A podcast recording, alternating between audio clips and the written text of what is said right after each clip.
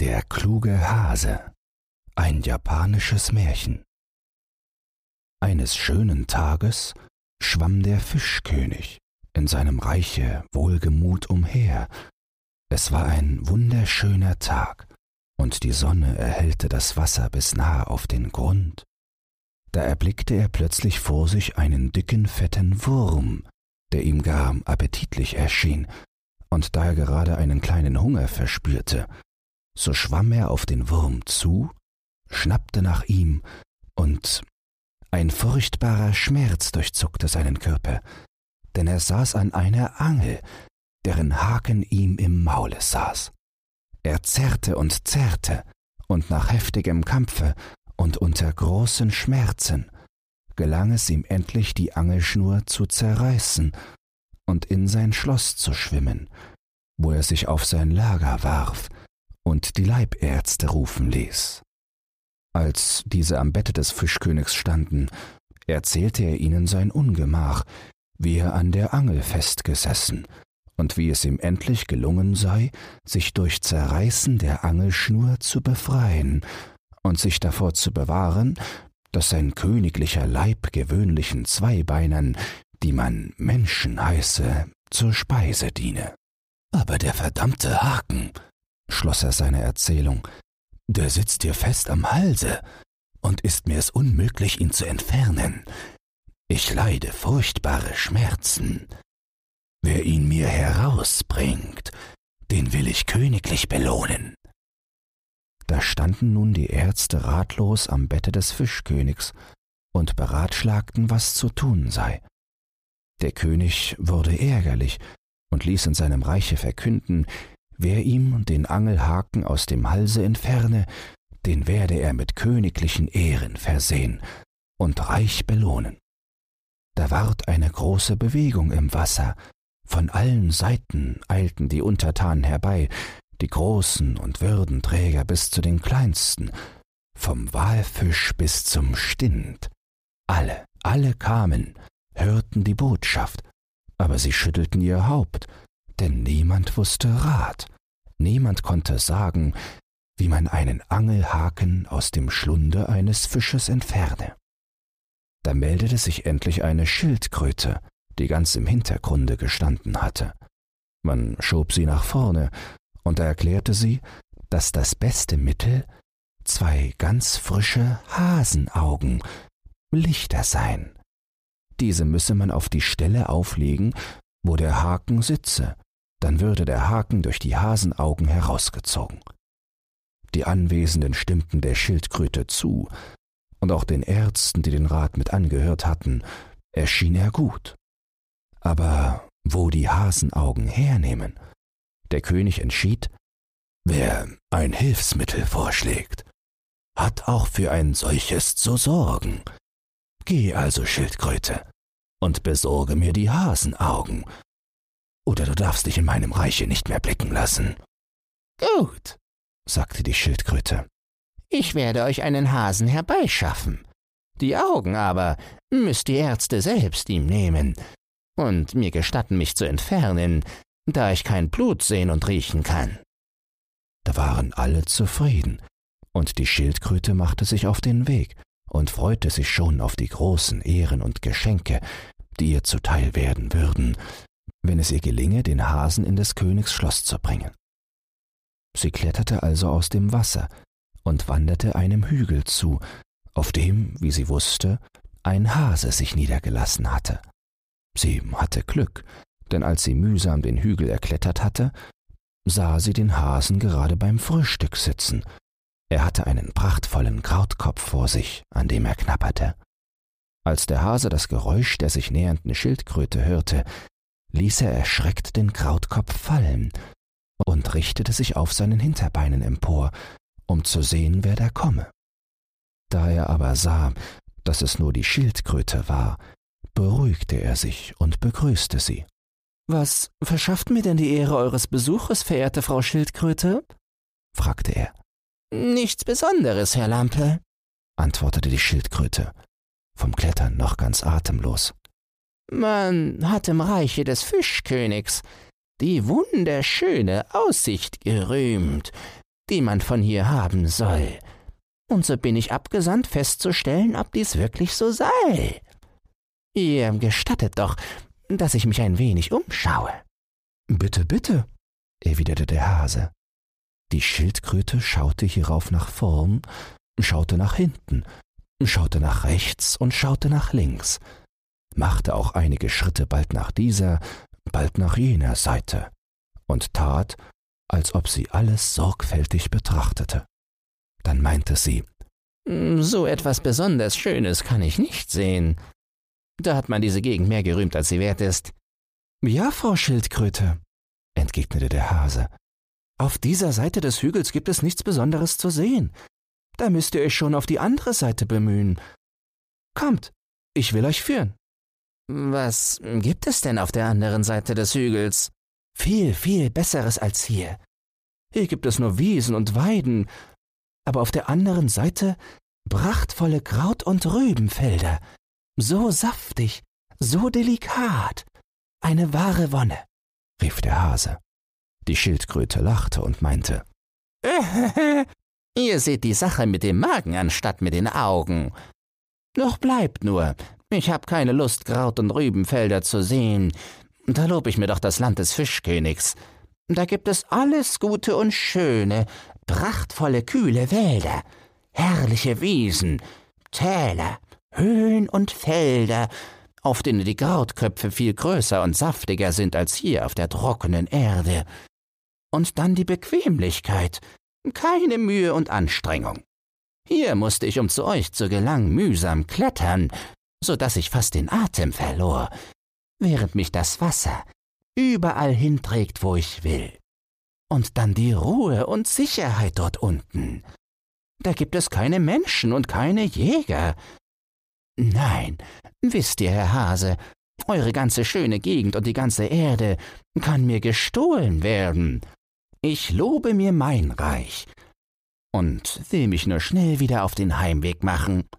Hm, hm, machte der Hase und dachte ein Weilchen nach. Hm, hört mal, Frau Schildkröte, ihr habt mir eure Gegend so schön geschildert, dass ich wirklich Lust bekomme, sie einmal zu sehen. Aber leider geht es nicht, denn in dem verflixten Wasser kann unser einer ja gar nicht leben. Könntet ihr mir nicht einen Krautkopf von da unten gelegentlich mal schicken oder mitbringen? Das geht leider nicht, entgegnete die listige Schildkröte, die bemerkte, dass der Hase Lust hatte, in das Reich des Fischkönigs mitzukommen. Unsere Krautköpfe sind so groß, dass ich auch nicht einen tragen kann. Aber kommt doch mit mir. Das Wasser wird euch keinerlei Umstände machen.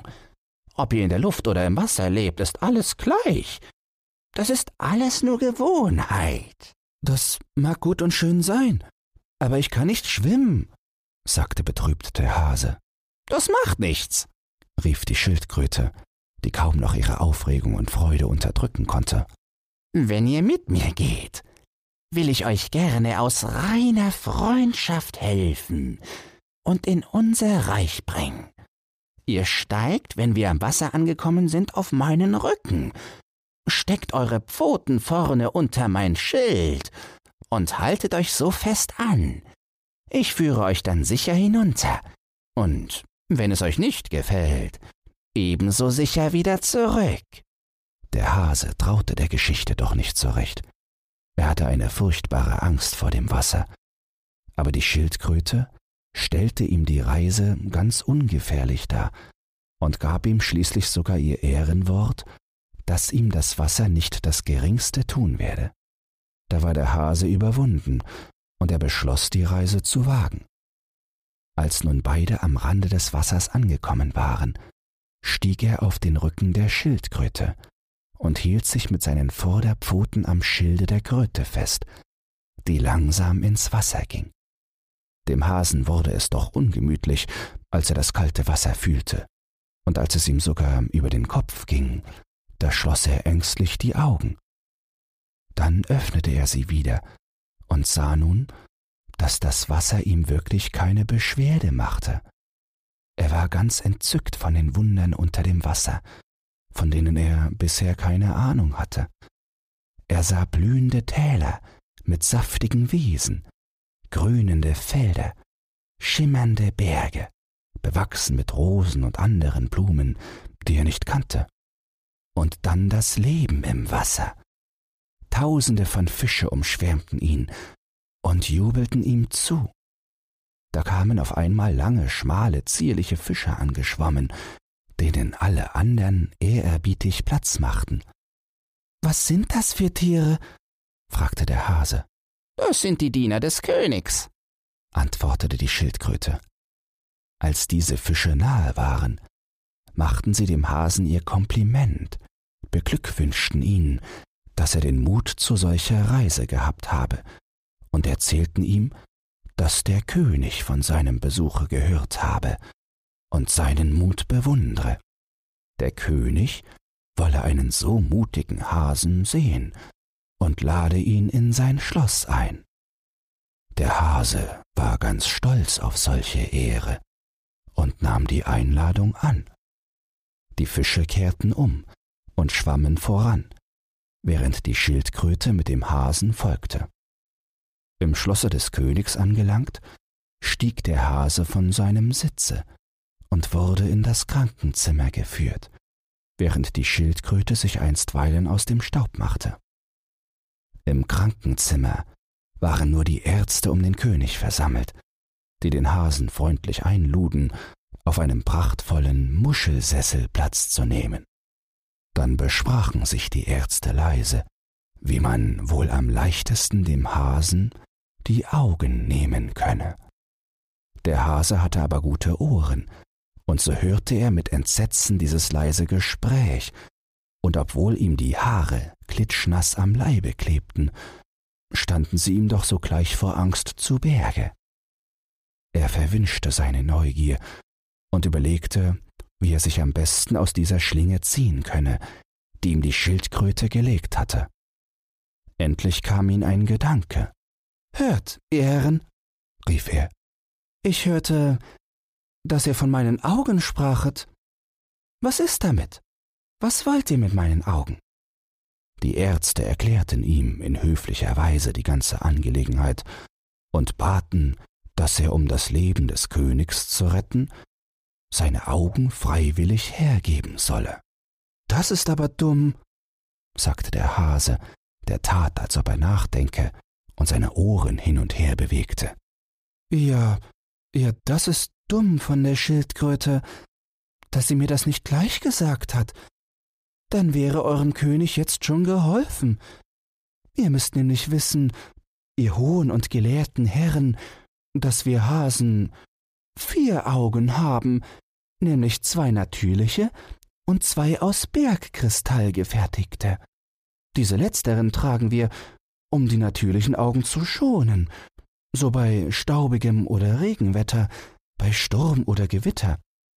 Da mir nun eure Schildkröte nicht sagte, weshalb ich herkommen sollte, so steckte ich meine künstlichen Augen ein, weil ich glaubte, dass die natürlichen Augen, mit denen ich auf dem Lande sehe, hier im Wasser mir wenig nützen würden oder sogar beschädigt werden könnten.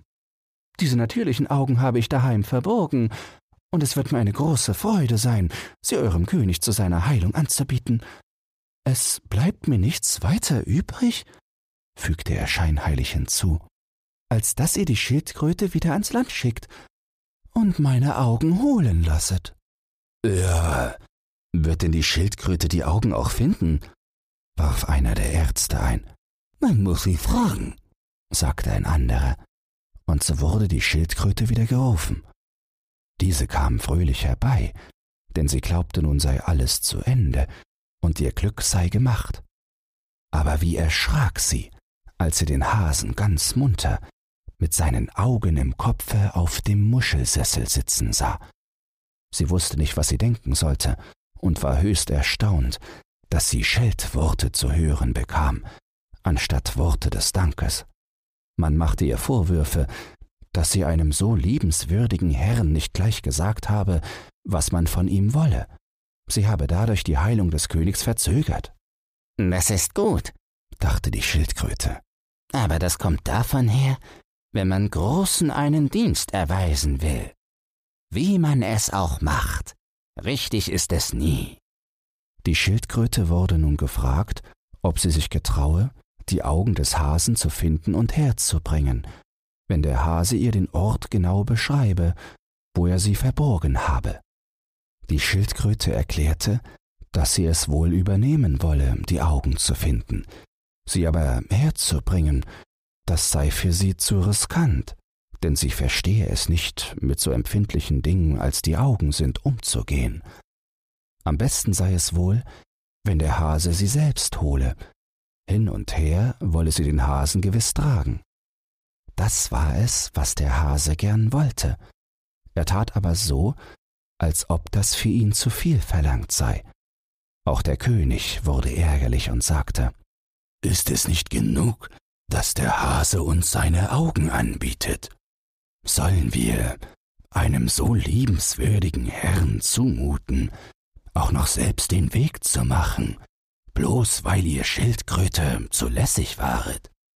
Nein, machet euch sofort auf den Weg und seht zu, wie ihr die Augen herbringt. Eure Sache ist es, den Fehler, den ihr begangen, wieder gut zu machen. Der Hase, der Angst hatte, dass man ihn wirklich da behalten würde, nahm sich zusammen und entgegnete Verzeiht, edler König, aber ich glaube, Frau Schildkröte hat recht.